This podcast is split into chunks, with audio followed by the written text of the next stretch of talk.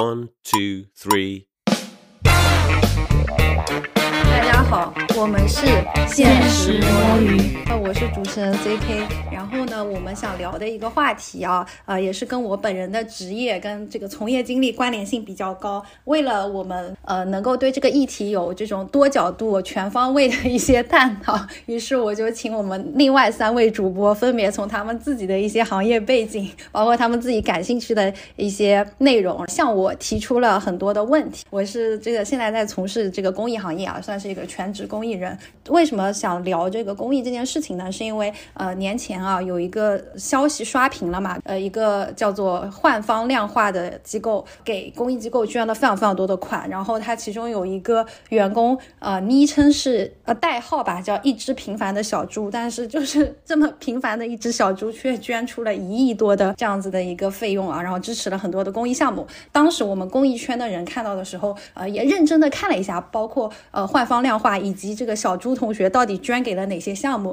看完之后，我们觉得嗯，他们还是有做过一些功课，他们捐的这些项目还是相对公益行业比较认可、比较靠谱的一个项目。然后就借着这个事情的由头，想跟大家呃来聊一聊公益的这件事情。那首先我们还是请我们今天三位呃其他的主播来一句话自我介绍一下吧。为什么你们会出现在这里？没有？为什么你们对这件事情感兴趣？或者从你们的视角可以呃先来引入一下，后面我们就可以请各位主播来按顺序提问。这一趴没有出现在提纲里。那要么学姐你先开始吧。我对公益的所有的了解，应该除了来自 CK 本人以外，就是来自娱乐圈的各种 idol 的公益啊，明星公益，一些后援会发起的公益吧，就属于那种路人围观状态啊，没有什么深度了解，然后兴趣好像也是一般般。好的，那不知道我们今天聊完之后，学姐会不会有一些新的想法？然后下一位请七仔来介绍一下。哦，大家好，我是最多在支付宝上看一下公益的，然后对公益了解不是很多的七仔。好的，在桑尼。大家好，我是从小开始就是如果看到一些公益项目，还是会因为共情而捐点小钱的桑尼。哇，桑尼老师还是很有爱心的。然后讲到共情，感觉也是呃公益机构就是希望能够实现的一个关键词吧，让更多人能够感知到受助群体的一些需求跟需要。呃，就刚刚听完三位主播的一个介绍之后呢，呃，我们就有请三位主播来提问吧。呃，首先有一个关于机构类型的问题，请学姐来提一提。就是我一直很好奇，公益机构它的资金的一些来源去向，以及说是不是要一直靠着捐款活着，还是说有一些公益机构可以做到自负盈亏这件事情啊？有公益机构破产的吗？学姐的这个问题真的非常商业视角啊。呃，首先自负盈亏这个概念其实。就是对公益机构来说是不存在这样的一个概念的。呃，公益机构它的一个定义就在于，它是呃用这笔钱呢，就不管是它是向公众筹款，或者说他自己有固定的捐赠人啊，他是通过有呃依靠捐赠然后去执行项目。那呃本身国家对于公益机构的考核，每一年也是有年检的嘛，然后也是会看啊，他花掉了他呃捐赠来的，就是他募集来的资金的百分之多少啊，尤其像公募基金会的话，会是有这样子的一个要求的。那我们首先先理清两个概念哈，就是公益机构大类分成两类，一类是公募，就是面向公众筹款，就大家在各种什么腾讯啊、阿里啊，呃，包括现在像抖音啊、像哔哩哔哩啊这些平台上，很多的这个项目都会带上那个筹款的链接，那你点进去捐一点钱啊，这样子的项目就是一个公募的项目，面向公众去公开募集资金。那这些项目的话，运营团队一般每一年也是有要求的，就是一定要花到这些向公众募集资金的百分之多少是在当年要花出去的，否则他不断的在募集资金，但是不花钱的话，就就会受到质疑嘛。理财对对。另外一款呢，就是叫非公募基金会，那这些基金会一般是由一些呃企业啊，或者说呃一些捐赠人呃捐赠家族啊，他们来固定的给公益机构提供这样子的运营的资金啊，然后相对来说对这部分公益机构的一些要求或者标准的话，就会低一点，就没有一些非常硬性的，比方说你的预算执行率，呃，大概就每年一定要把筹到的钱花出去多少。那本身公益机构的运营呢，当然了，它每一年可能会有一大笔的这个预预算的一个范围，然后会努力的去按照它的这个预算去筹钱，根据项目上的需要。面向公众进行一些筹款。那筹来之后啊，如果说有一部分钱暂时可能用不到的话，那公益机构也是在慈善法的允许，在这个慈善法的规定内，可以去做一些理财啊，可以去进行一些所谓的公益的一些投资。就这笔钱可以就是拿去做一些钱生钱的事情，但是就生完了的钱还是要归到这家公益机构进一步的去执行它的项目的，就大概是这样的一个情况。然后公益机构如果说破产的话，也不能说破产吧，就是如果他募集到的资金不能能够去支付相应的去承担它的一些最基本的像行政的开支啊，像这个项目上的一些管理的费用，呃，因为很多草根的公益机构、一线的公益机构其实也也活得挺惨的，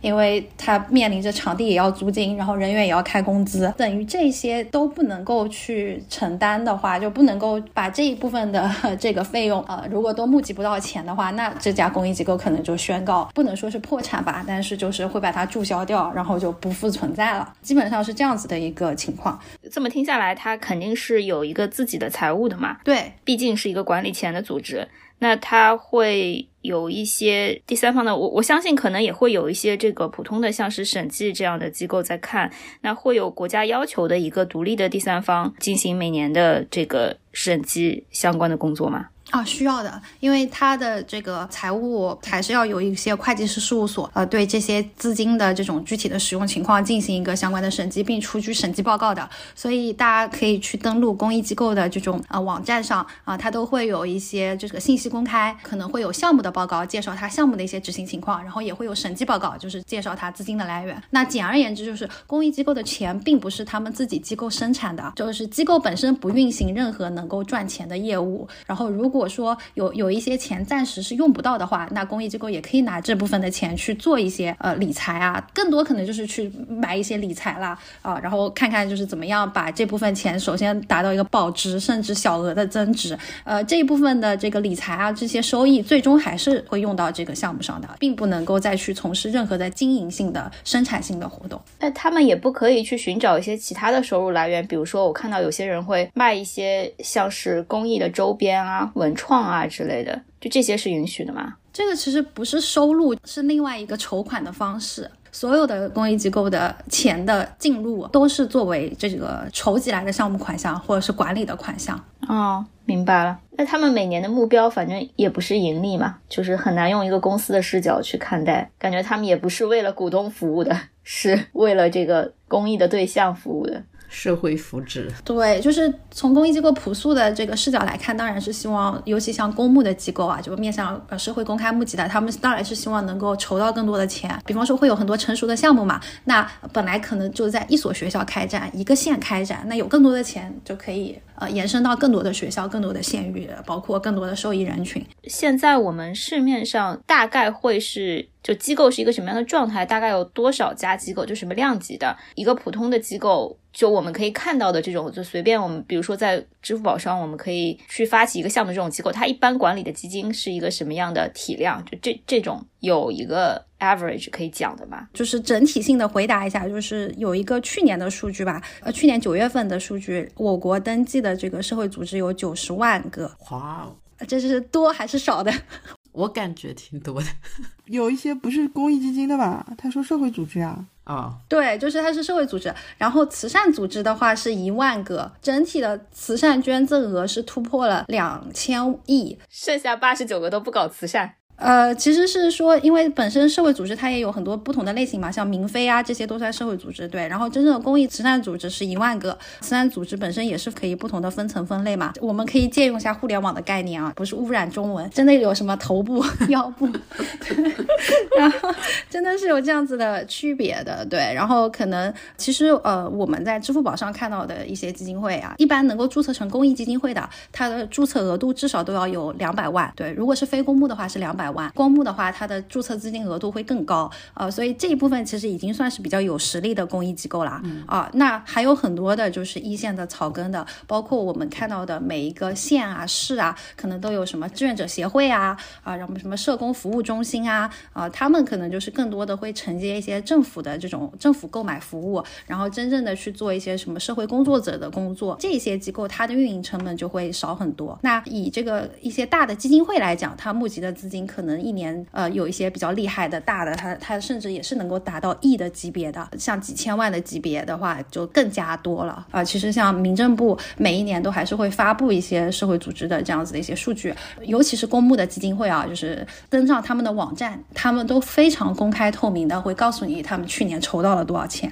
然后项目上花掉了多少钱。在组织层面介绍完之后，我们就可以看看在活动层面上大家有没有什么呃问题。之前不是说你觉得那个一只小猪那个捐款捐的很多项目是比较靠谱的嘛？那就是有哪些你是觉得比较不靠谱的？大概描述一下，就是哪种形式的活动会让业内觉得这个公益活动不靠谱嘛？呃，我觉得首先就是第一大类就是有一些受助者的信息，如果是需要保护的，但是没有去保护它，就就是去为了比方说做做一些筹款啊，或者是为了明星做一些 PR 的事情，把受助者的一些隐私暴露在公众前。然后另外的一些不靠谱的范畴，比方说我们去给一个机构啊、或我们去针对一些人群想要去做一些服务，但是这个服务就是一次性的，就是没有任何的呃前期的调研，也没有任何的后期的跟进啊，呃，没有任何的评估监督，只是说，我觉得可以讲一件事情。之前很多时候大家都会吐槽支教这件事情，嗯啊，包括之前网上就有很多什么最美支教志愿者啊，然后有一些支教的这种志愿者就会打造自己的人设嘛。那支教这件事情本身，嗯，它还是有一个好的初衷嘛，因为毕竟现在那个教育资源这么的不公平啊，然后可以通过大城市的或者是一些呃受过更高等教育的人去到一些乡村，去给这些缺乏一些什么音体美啊，或者是正常的这个文化课可能都没有学好的孩子们，能够让他们呃了解到一些新的知识体系，或者说一些新的呃学习方法，以及一些新的这种课程的类型。啊，这件事情本身是好的，但是在实际的执行过程中，就会有很多的这种支教组织，它可可能只有一些短期支教，呃，志愿者去学校可能只待了一周，甚至更短的时间。一方面，小朋友们呃会很舍不得这些支教志愿者；另外一块就是其实也是挺残忍的，就是小朋友们也会觉得说，呃，其实你你过来只是一次性的看看我们啊，或者是可能让我们知道了外面的世界，但是却没有告诉我们怎么能去到外面的世界。这种就是很多会被诟病的一个情况。这里是不是还有一种可能性，就是所有人来都上第一节课，上完就走了？对，就是它没有一个真正的体系啊，或者说它的一个项目的具体的一个目标。我我们其实还是非常想强调，就是公益机构做项目，并不是为了什么感动啊、情怀啊、自我付出啊，更多的还是希望说能够真正的基于受助群体的需求，然后去设计一套体系。那这个东西是可持续的，它是可复制的，然后它也是有这个推广性的，它是有一套模式可以沉淀下来。呃，我觉得有一些支教组织它做的挺好的，是他们会持续性的啊、去跟某所学校合作。那当然可能也是通过什么暑期派驻志愿者的形式，但是他志愿者的课程是有体系的，包括他志愿者在离开的过程中是有交接的，啊、会把一些学校的基本情况、孩子的一些基本情况，还是有这种知识的沉淀。这样子的话，就是会更加的具有可持续性嘛。大家认知中有什么觉得挺搞笑的活动？我就只能问一下，种树这种项目是不是有意义的？但我觉得这样不太好。啊，蚂蚁森林啊，嗯，我觉得是这样的，像蚂蚁森林，像那个支付宝做的公益，还是有一个非常好的一个形式创新的，因为就是把公益互联网的一些玩法，然后放到公益参与里面上，因为公益行业一直面临的一个问题就是它很小众，普通人不会关心到它的新闻啊，不会关心到正正在做的事情，因为大家觉得这个遥远的地方发生的事情啊，就拿这次土耳其地震来讲吧，我觉得大家现在可能都没有感知了，觉得土耳其地震离那么远，跟我有什么关系？为什么什么蚂蚁森林比较好呢？首先，它通过一个互联网的行为嘛，然后让大家每天，比方说去浇水啊，当然对对互联网商家来讲，它也是促进它这款 app 的日活嘛，但这个我觉得也无可厚非。但在这个背后，大家会觉得说，哦，我这个行为还是有有意义的，我这个行为还是有参与到公益项目里面去的，包括我因为种树这件事情，我可能增加了一个对于环境的思考，我可能会去思考说，哎，我这棵树到底是种在哪里，以及我种不同的类型的树，呃，种什么沙柳啊，呃，种一些不同类型的什么梭梭树啊，可能是也要根据当地的一些情况啊、去进行一些选择的。学姐，你种的时候有想这么多吗？我只想这个树需要多少的能量。它不是有的时候会有一些什么直播啊什么的，我都会点进去看看的，就看看你种的树在哪里了，活的怎么样。封你为本群公益第二人。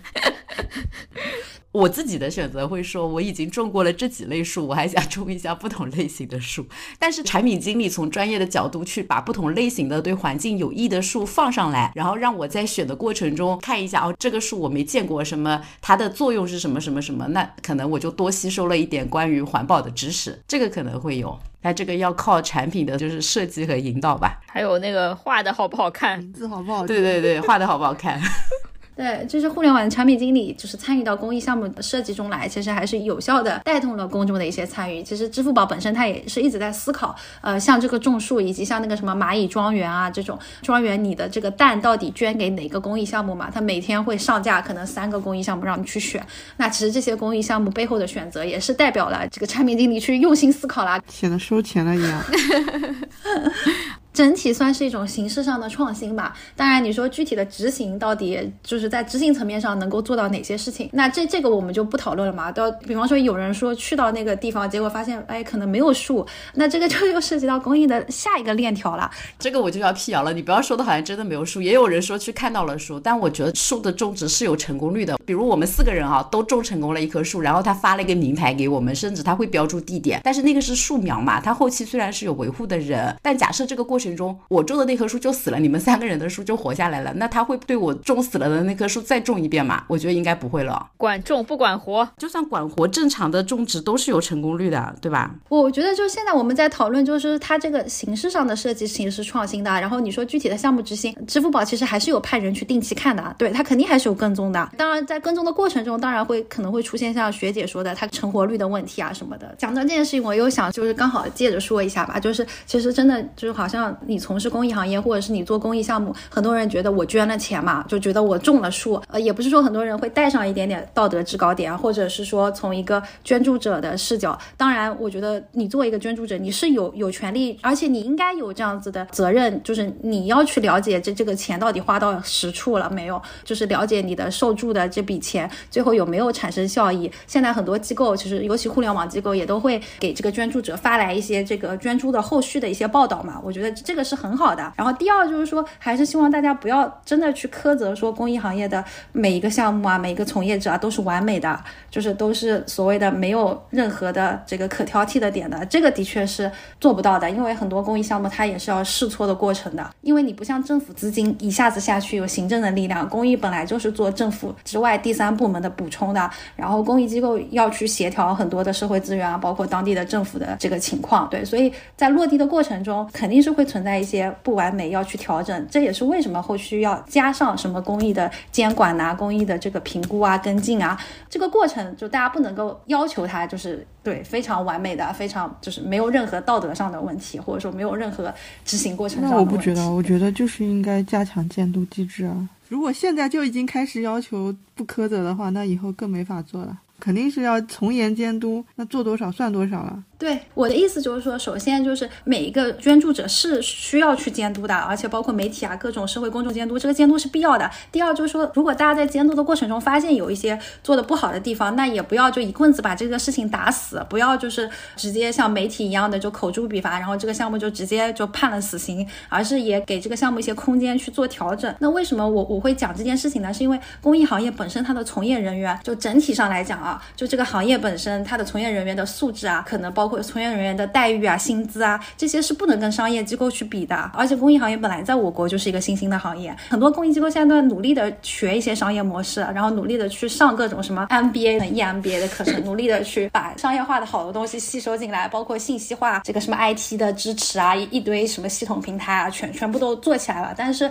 这个行业本身它发展是晚于这个商业社会的发展的，包括它的行业人员的这个能力、人员本身的这个薪资待遇，这个都是没有办法去比的。就大家对于公益机构可以多多提建议。总总结下来就是要监管，但是不要把孩子直接打死，对？对对，就是有一些原则性的问题，有一些红线啊，这些当然是就是需要去批判的。但是你也不能要求公益机构的工作人员就是无条件的付出，他如果他自己的生存都成问题，啊这个也是一个很普遍的现象的，就是是很多公益机构的工作人员拿着很低的薪资，做了很多很多的事情，但是可能有有一些做的不好，都有一万个组织，如果做不好的一竿子拍死，多的是组织顶上来做的好，难道不应该加强这个行业的优胜劣汰，让更好的机构出来，然后做出更有性价比、更有意义的事吗？如果这批人做不好的话，那就换一批人来做呗。我觉得就是两种事，你是觉得换一批人一定有，CK 的视角是说觉得这边的从业人员就已经很艰难了，如果被拍死了，很有可能就没有下一批人，都有道理吧？怎么讲呢？就是说，真的很多公益机构还是存在着，包括工作人员还是存在为爱发电的现象的。呃，当然我我理解那个七仔讲的嘛，就是要从严监督，这个没问题，包括国家也在监督，然后国家每一年会取缔掉很多社会组织的，就发现他呃在做可能名不副实的事情，或者发现他财务啊什么的有问题的，就是说公益机构现在在努力在学习，包括有些公益机构还去认证了 ISO 九零零幺的管理体系，去认证什么 SGS 的各种体系，就是努力的在向这种商业的体系标准去靠近。但是在这个靠近的过程中，因为公益机构本身大大小小的嘛，有一些很草根的机构，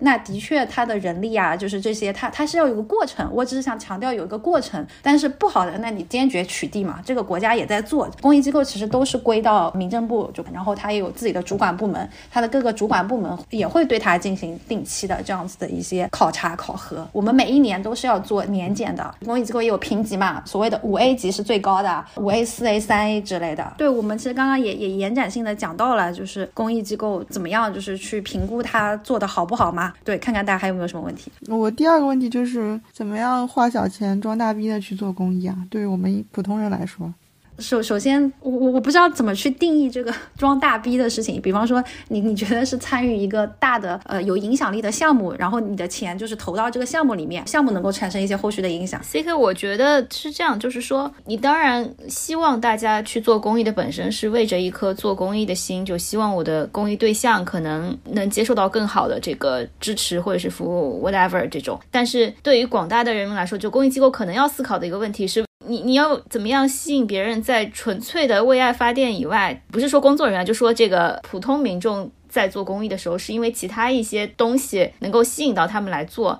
其实对于我本人来说也是这样子的，就是我既然都想要去捐款了，我既然都想要去做公益了，我希望我的这个东西啊，你讲俗一点，就是我发在朋友圈里面也是。好看一点，能够装个逼的。呃，如果说单单是捐钱这一块来讲，那大家可以去捐一些有影响力的项目嘛。为什么这个小猪他的捐款大家都很认可，觉得他做的很好？因为小猪的捐款也是经过一番调研的。捐这么多当然没钱，没有，那他也没有捐给一些就是一看就很垃圾的项目嘛。垃不垃圾这件事情只有你们关心，我们只知道他捐的多。然后第二个其实就像你刚刚讲的嘛，就是你想你自己过程中有更好的体验，或者说能够更好的向人家展示到你的，也不展示吧，就是说明到你的爱心，你你真正有在付出投入。那这个就涉及到你真正的去参与了，就可能是说你去做志愿者，因为公益本来参与这种两种形式，一种是花钱出钱，一种是出力嘛。然后还有一种就是，嗯，你你可以去对接一些资源的，或者你用你的专业的价值去帮助公益机构做一些事情。其实呃现在也非常强调你做志愿者，一一方面你可以去做一些很没有门槛的志愿者活动，捡垃圾。啊之类的活动，这个就明显不在装大逼的范围内啊。对对对，我知道。然后我现在要讲装大逼嘛，装大逼的范围就是你用你的专长啊，比方说你你擅长什么设计，你给公益机构把他的那种活动的视觉做得更漂亮一点。比方说学姐，你你帮公益机构把他的那个 IT 系统做得更好一点。C K 老师，我们连钱都只想花小钱，我们是不太愿意花出自己很多的精力，上班写代码，下班还要写代码。哎，我感。觉这一期节目体现我们另外三个人又没有爱心，然后又懒，又不想花很多钱。这个就是公益机构要面临的一个现状呀，是的，对不对？对啊，对我同意。但怎么讲，就是最后你能得到什么呢？我们就来讲讲你能得到什么吧。第一就是，其实还是会有证书嘛，就是很多你公益参与了，是是是会给你发一点证书，包括我们机构的志愿者证书，其实做的很好看的，我自己个人觉得做的挺好看的。第二就是说，现在其实有些城市嘛，像上海啊这些地方，就是你真正去做了公益史的话，你的公益时是可以计时的，然后完了之后你可以去做一些相关的兑换啊什么的。他他也鼓励，就有有出来一些什么公益银行这样的概念，对，尤其鼓励小朋友去做。比方说你你公益史达到多少，你可以拿点小礼品回来的，就还是有这样子的内容。然后第三就是说，当然公益机构也希望说能够让大家参与的过程中更加有收获嘛。所以为什么会请一些明星啊？为什么会请一些所谓的网红达人啊、KOL 啊？也是希望说大家在这个参与过程中，呃，不仅仅是去跟孩子沟通接触，然后你也可以这个参与活动同。同时也有明星，对，也也有一些其他的人。然后这个公益活动的设置也会让大家觉得更加有趣一点。像之前我们有做过一一个类型的公益，就是一些亲子类的嘛，实际上是带着志愿者，然后让志愿者去促进，算是那种外来务工子弟的小孩，然后跟他们的家长一起做一些好玩的游戏。我们当时用了的是那种很大的那种游戏块，呃，有点像，也不说乐高搭建吧，但有点像这个概念，然后可以搭建出很多很多的东西，然后志愿者就可以跟的这个呃亲子家庭一起去做这一套搭建的活。就他自己可能也觉得这个游戏本身很有意思，他学会的这一套东西，他可能回家去也能够面向他的小孩或者面向其他的小朋友去做这样子的一些尝试跟实践。嗯，公益机构现在在设计活动的时候，也是希望能够让参与者。一方面能够有所收获吧，然后第二方面就是说能够感觉这个东西是新奇的、有趣的，能拍出好看的照片的。我自己觉得有一些可能对公益机构来说，就是也比较容易达成的，能够刺激到我我去做一些公益项目的，其实是一些很简单的东西，就比如说，就支付宝养小鸡不是可以捐那个鸡蛋嘛？我原来对此就是毫无兴趣，因为我捐鸡蛋就是。又花力气，对我来说又没有什么意义。但是后来他就推出了那个小鸡皮肤。还有那个什么数字藏品，什么三 D 的，然后自己有一个编号，然后你可以放在你的数字陈列柜里面。我个人是觉得，因为它那个数字藏品做的还挺好看的。但是我在想，如果比如说我在微信上做公益啊什么的，它能给我什么微信朋友圈、微信头像什么加个金光闪闪的这种什么大 tag，让人一看就知道我做公益很牛逼，那不就挺好的吗？这个我觉得是一个很好的一个建议跟一个方向，然后也是现在很多互联网的做平台性的。公益嘛，啊，为什么能够做好？包括一些互联网公司，它可能就是从企业社会责任的角度，它去发挥它的特长，它更了解用户需求，它更了解它这个 app 的使用者希望获得什么，然后通过给到这样子的一些权益，去带动大家去参与。上海、北京这边有一个，我也不知道他们算什么，A B C 是吧？对对对对，A B C，我觉得它是利用了许多。新进职场人士想要装大逼做公益的这样的一个心态，以及最好的利用到大家的一些职业技能，对，因为他其实就是找一群以咨询公司的人为主，然后去做一些公益的咨询项目。他他的服务对象比较广泛了，他甚至会服务一些公益机构，就比如说他会给这些公益机构做一些 business plan，告诉他们可以怎么样的达到最好的效益，怎么样的成功的去做一些项目之类的，就是解决了 C K 老师刚才说的一些问题。因为很多公益的全职从事人士。可能是为爱发电，然后他的资金也不是很足，所以从业人士的这个职业素养可能不是行业里面最高的。那 A B C 就是相当于是一个外部的专业人士 part time 的来参与公益这样的形式。然后它因为又是一个比较紧密的社群吧，其实很多人参与到中间，它是有这种公益人之间的一个社群的连接，所以他们这个项目至少在我当时的时候还挺成功的，现在好像也还持续的在运行。对 A B C 现在呃杭州也也有他们的社群，他们的理念，我个人也是觉得非常好的，就是利用这个专业人士想要去认识更多的这种咨询大佬啊，然后对，然后包括提升自己的一些这种，把自己个人的这种商务技能、咨询技能给公益机构做顾问、做能力提升、做这种基础支持的建设，我觉得是挺不错的。嗯，我还有两个小的建议，我也不知道是不是。专业就是除了什么互联网上面的这种东西以外，另外一个是我觉得在公益的时候，让人产生一些就是具体的个人的链接。比如说我们以前捐助山区儿童什么上学，其实大家把钱投到一个基金里面是没有感觉的。但是如果进行一些一对一的捐助，就是他会给你写信啊什么的。我觉得这个对大家的刺激性就会比较大一点，然后还有些人就可能会去呃分享一些自己和那个小朋友沟通的经历啊什么的。然后另外一种就是把个人的力量，其实还是挺小的嘛。其实大家都是捐小钱，当你感觉自己的小钱进到一个很大的池子里面去，其实公益基金可以经常给大家发说你你参与的这个整个项目达到了一些什么样的成就，然后你就会感觉自己的小钱成为一个什么。其实追星人不是经常讲嘛，说我什么参与了一个一亿的大项目什么之类的，你会感觉自己的这个钱撬动了一个巨大的成就，就这些其实可能都是间接的能帮我们装装逼的。嗯嗯。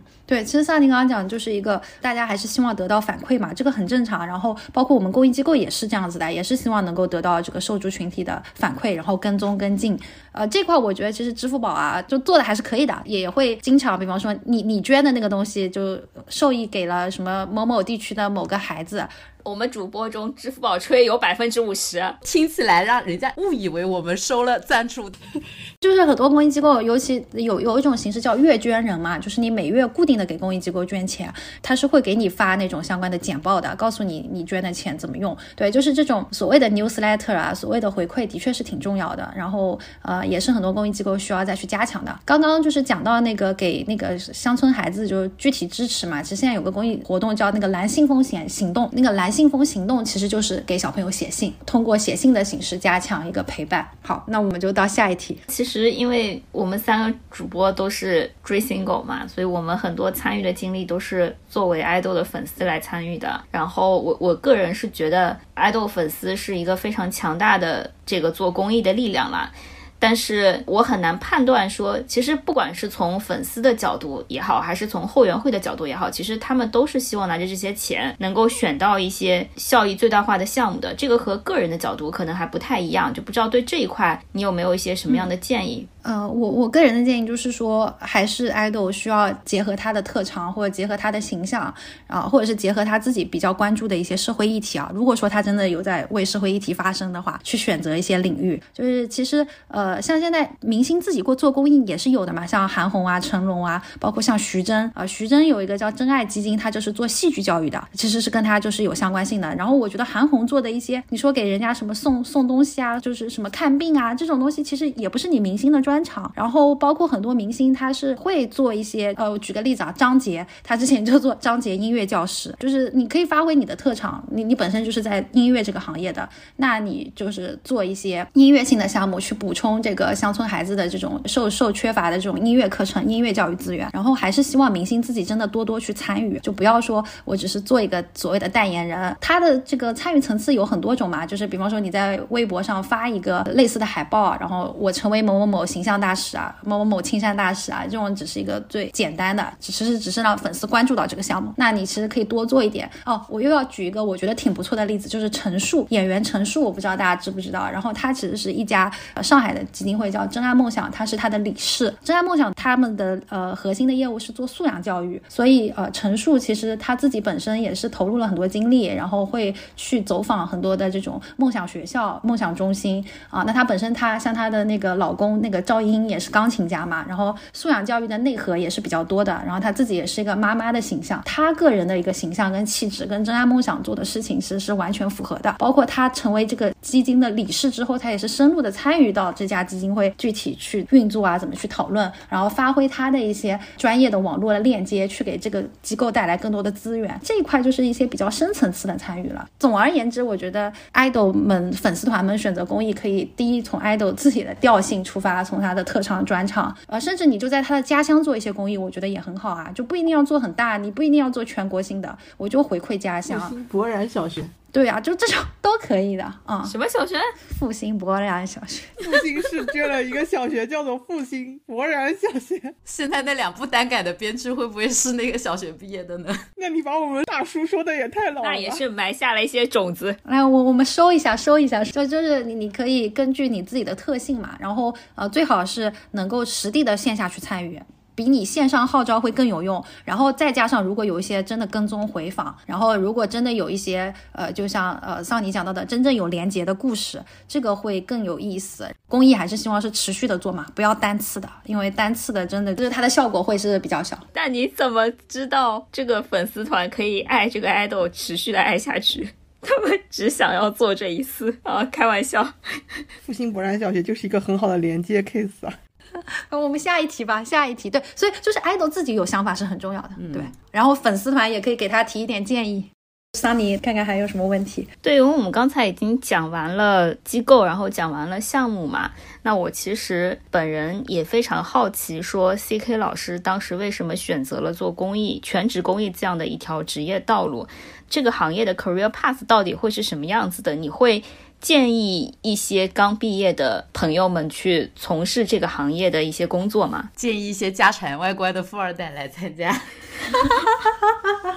对，我觉得这是一个很好的问题，因为真的，我我每次就是见到我的同学，然后我同学就会说：“哇，我觉得你非常有爱心，非常有自己的个人价值取向。”我跟你讲，大家就会觉得一哇，好有爱心；二你家好有钱。你一定不差钱。对，就是就是我的同学就就会有这样子的一些反馈嘛，我觉得这个也真的是非常的真实。呃，我自己个人其实我没有想到我会这么早来做全职公益，我本来也是以为说在我职业生涯的中后期啊，which 也是很多的这个职场人是会选择的，就是加入公益机构的这个组成里面，大家也会看到有不同的类型，有一块就是会从商业转过来的，但是商业转过来的很多人的确也是可能到了什么三十五岁之后啊，或者是怎么样，财务自由之后，在商业机构马上我们就可以去了。Sorry，就在商商业机构里面，就是积累了一些能力嘛，然后可以运用自己的能力，包括运用自己的知识网络，去给这个公益机构更好的去赋能、去提升的。对，就是有有一类这样的人啦。然后我自己个人的 career path 其实也是比较清晰的，因为我本身学的专业就是社会学嘛。那呃，我本身在大学的时候也参加过很多的志愿者的组织，包括也参加过一些这种公益项目的一些算什么，就是也不是比赛吧。就我记得之前当年 Google 还办过一个比赛，叫什么“意暖中华”，就是让各种大学生去提交你的公益项目的 proposal，然后包括你怎么样去执行啊、跟进啊。那那个时候我就有跟我的朋友们一起去参加过这样的活动，包括我之前参加一些什么社会组织，就什么学生组织啊，也也会有公益的一趴。当然，公益的一趴可能是作为一些团建啊，作为一些这种大家相互再去加加深连接的一些活动。对，就是在这样的经历下，因为我本来就比较关注社会议题，有没有？就是就我我我毕业之后，还是首先是去做了一些社会调研跟咨询，那些工作就是有帮一些公益机构去做一些这种需求调研啊，帮公益机构去做一些活动的一些策划，提供一些建议。最最开始是做这个，后面的话是有去到企业里面，就是专门做企业社会责任，就是做 CSR 啊、然后看看从企业的战略角度，呃，根据企业的这个人群目标人群的选择，为企业去推荐一些比较好的公益项目，去做一些支持跟合作。然后到现在就是等于自己完全到了公益机构，完全来做一个公益的一个执行者的话，其实我我我觉得这条路还是比较顺的。当然也有很多人他是会在公益机构里面自己做了一段时间的执行者，就等于类似像企业的乙方之后跳到企业再去做企业社会责任的，就这种双向的流动也是有的。因为大家都还是在一个大的框架里面嘛，不管你企业去做还是你的公益机构去做，对，其实大家关心的议题啊，或者说有一些方法那种操作层面上的也都是互通的。然后呃，整体的 Fair Pass 的话，就是公益机构现在有个特点啊，还是基本上规模比较小，很少有公益机构能够超出一百人的规模的。像真正的有一些国字头的，比方说之前叫中国扶贫基金会，现在叫中国乡村振兴基金会。然后像我刚刚讲到的真爱梦想啊，他们的员工是有一百多号人，甚至他们的员工就不仅仅只在北京、上海有总部，他们也是分布在全国的各个项目地，可能每个大区都有什么大区经理啊啊，然后也有不同的一些 office 啊，包括之前其实公益机构最早兴起啊，还是国外的很多机构，像什么世界宣明会啊、救助儿童会啊、啊联合国儿童基金会啊这种机构，然后会进到国内。当时他们很多 office 都是在云南，在这个四川，在西南地区，因为他们很多的项目地也都在西南地区，所以公益行业的工作的话，就在这种规模比较小的情况下，就可能也能看到啊，就是说他所谓的晋升机会啊，所谓的能够真正成为一些主要领导者的机会，可能也不是那么多，因为一个机构，比方说真正秘书长有多少个？对，当然这个机构里面也也会有一套啦，什么秘书长啊，什么副秘书长，啊总监啊，然后在下面什么高级经理、经理或者是什么主管这种专员，也他也是有一套这个体系的。但就是客观的讲啊，这一套培养体系的确是比企业的这一套培养体系要弱很多的。包括你在公益机构能够得到的一些所谓的职场的培训，也是会少于企业的。当然，现在已经有越来越多的公益机构在重视这件事情啊，然后行业内部也有很多的交流机会。但是我个人还是会建议，就是如果你是一个刚毕业的大学生的话，你先去企业里面待一待，去学习一套更标准、更流程化的一套管理机制，然后能够提升你自己的一些做事情的效率、做事情的方法之后，然后你再到公益机构去，就会发现你能够给公益机构带去的东西可能是更多的，然后你你也能够把自己的专业性在公益机构里面施展。所以基本上是不可能靠做公益致富的，对吧？即使个人也不可以。是呀，啊，是这样的，就是我可以补充一条啊，就是公益人员的薪资嘛，尤其是公募基金会的标准是不能超过它整体的资金的百分之三的，有这样子的一条红线在。就是两百万的基金只能有六万，是吗？对，它是个公募基金会啊，就是面向公众筹款的话，它筹来的两百万只能有六万，最多是用于人员的工资。沉默了。当然，如果国家的这个标准如果有改的话，然后公益行业如果薪资能够得到一些提升的话，那肯定也会吸引更多优秀的人才进来。嘛。但现在就是很多还是从事一些相关的，比方说学的专业可能也是一些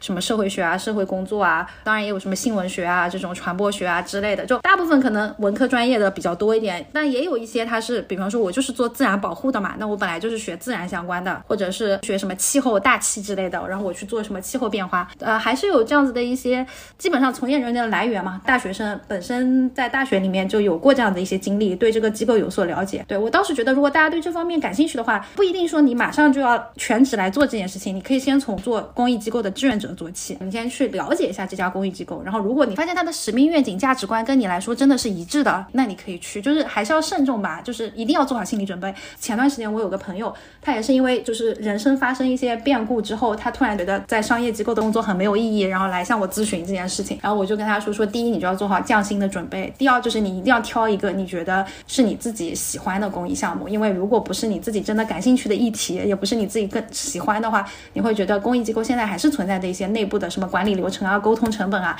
这一套东西，绝对是没有商业机构完善的。这个心理预期很重要。所以为什么说很多公益机构的人，尤其啊，你去看很多那种基金会的人，可能都是什么大老板的家属啊，也有很多这个大老板的确是会他们自己的子女，然后自己的家属在打理这方面的事业，做了一些不好的联想，真的是说啥都不合适，别说了。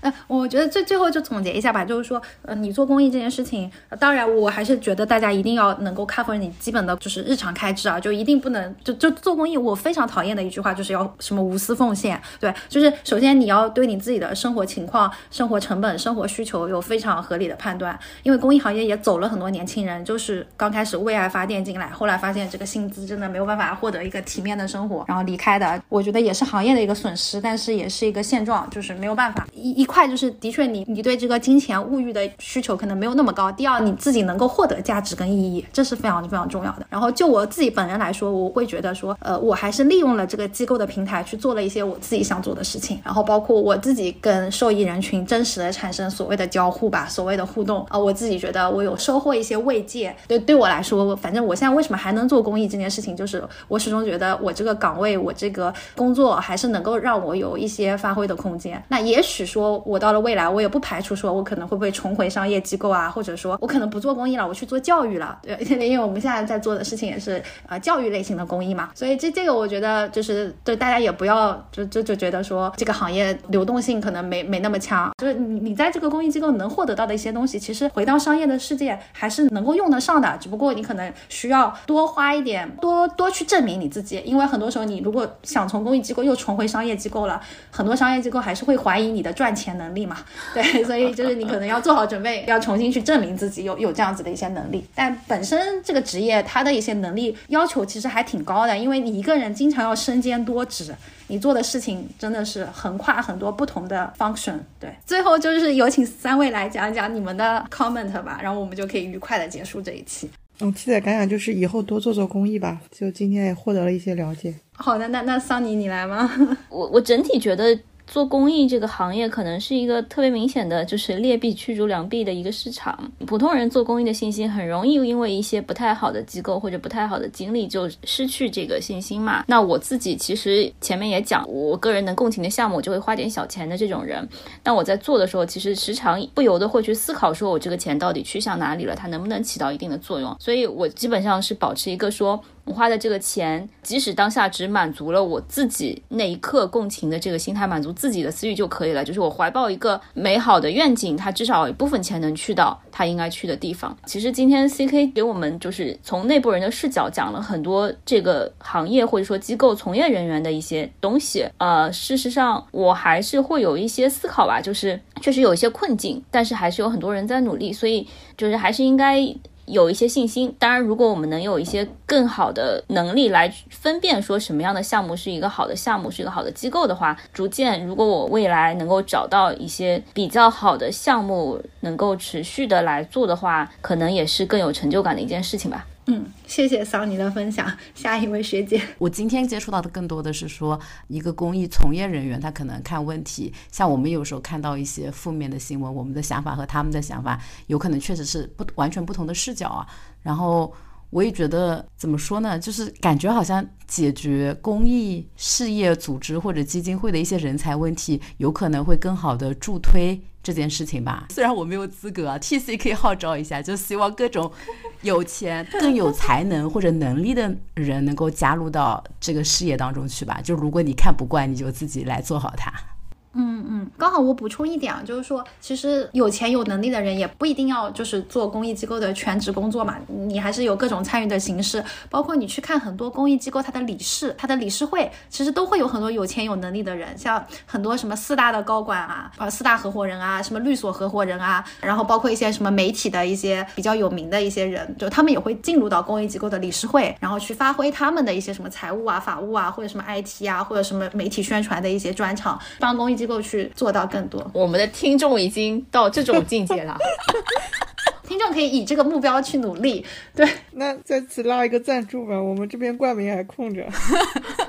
今今天这这个呃话题的讨论，主要还是就是希望能够解答大家的一些小小的一些疑问吧，也是希望就是我国的这个公益事业真的是在起步中，因为跟欧美完全没有办法比，然后很多的公益从业人员还是受到了以前这种公民社会啊，尤其零八年真的是一个国内的公益元年嘛，以汶川地震这样的事件为起点，让更多的人去思考自己能做什么，包括对于所谓的一些公民社会的一些向往，然后愿意从事投身到这个行业。所以我觉得就是还是希望大家能够给这个行业更多的时间，然后更多的信心，然后也希望这个行业能够越来越好吧。在大家什么温柔的守护下，在大家实际的支持下，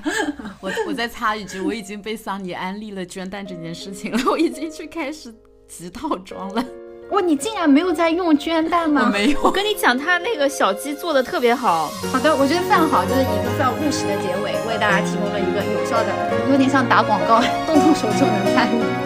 事情。那我们本期就到此结束，谢谢大家，拜拜拜拜。谁在最需要的时候轻轻拍着我肩膀？谁在最快乐的时候愿意和我分享？日子那么长，我在你身旁，见证你成长，让我感到充满力量。谁能忘记过去一路走来陪你受的伤？谁能预料未来茫茫漫长，你在何方？笑容在脸上，